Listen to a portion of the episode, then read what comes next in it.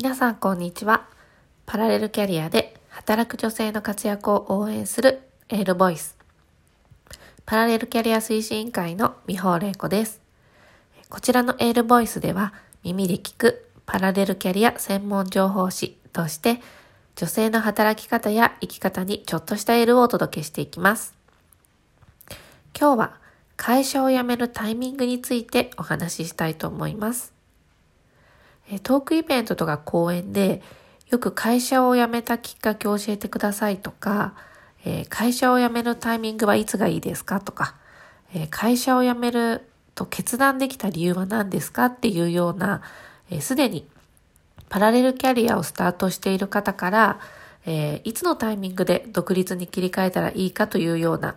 ご質問をいただくことがあります。私の場合はいろいろな要素が重なって退職の方を決意したんですけど、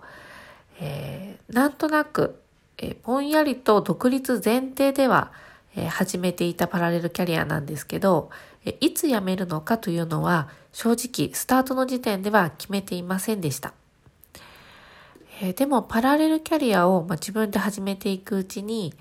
1年半後ぐらいですね、活動をしていて、私の中で大きな変化が現れてきて会社員を辞めようと決心できたポイントが3つほどありました。一つは、まずお仕事への思いが本業を超えたことですね。副業時代、パラレルキャリアをやっている時っていうのは、まあ、大体9時から18時までは会社に行って本業に費やしていたので、まあ、パラレルキャリアをできる時間っていうのは大体1日マックスでも4時間ぐらいでした。で、そうなると、えまあ会社にいても副業へのやっぱ思いが強くなっていて、まあ、今よりもま副業に費やす時間が増えたら、もっともっと、え、当時のお客様にコミットもできるし、もっといろんなことに挑戦ができる、まあ、可能性が広がっていくのになっていうふうに、え、本業への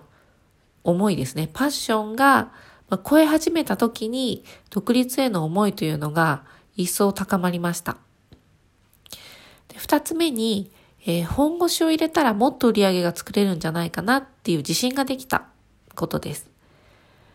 えー、会社員の時もお給料っていうのはすごく高待遇だったので、えー、良かったんですけれども、まあ、とても魅力的ではあったんですけど、正直ここには葛藤があって、え、今のお給料を独立して毎月きちんと稼げるのかっていうもちろん不安はありました。でも逆にこの会社で、えー、稼げる上限、お給料としていただく上限っていうのはもう当時マックスだなと思っていたので、ある意味もここが限界かなっていう思いもありました。で、そもそもまあ50歳、60歳までその会社で働くっていうイメージもできていなかったっていうのもあるし、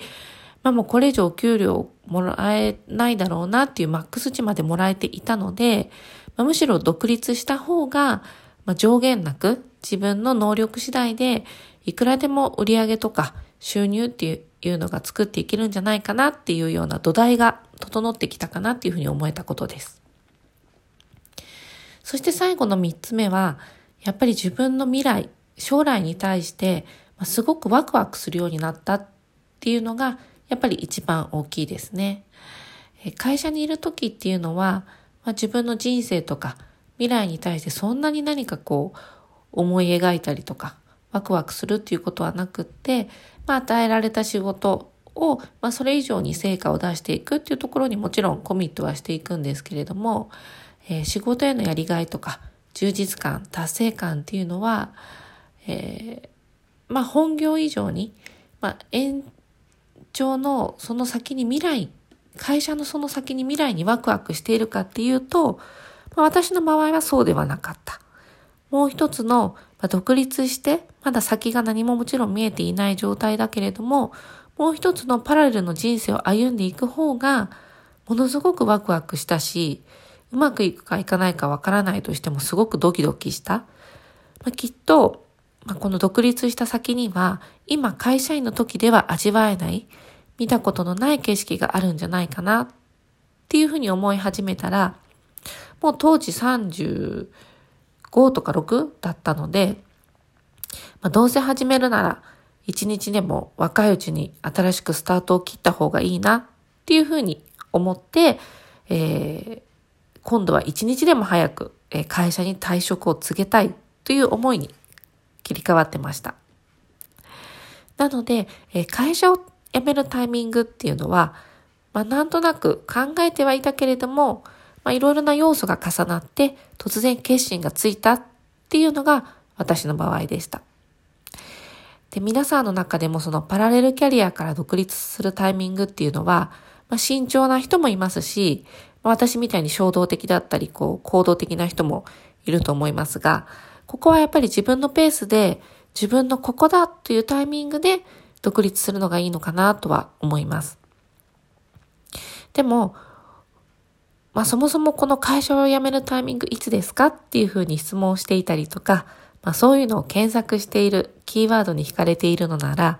まあ、きっと独立への気持ちって少し固まってきてるんじゃないのかなっていうふうに思います。えー、このエールボイスを聞いて一歩踏み出すきっかけになれば嬉しいです。最後までおお聞きいただきありがとうございました。本日はパラレルキャリア推進会の美穂玲子があなたにエールをお届けしました。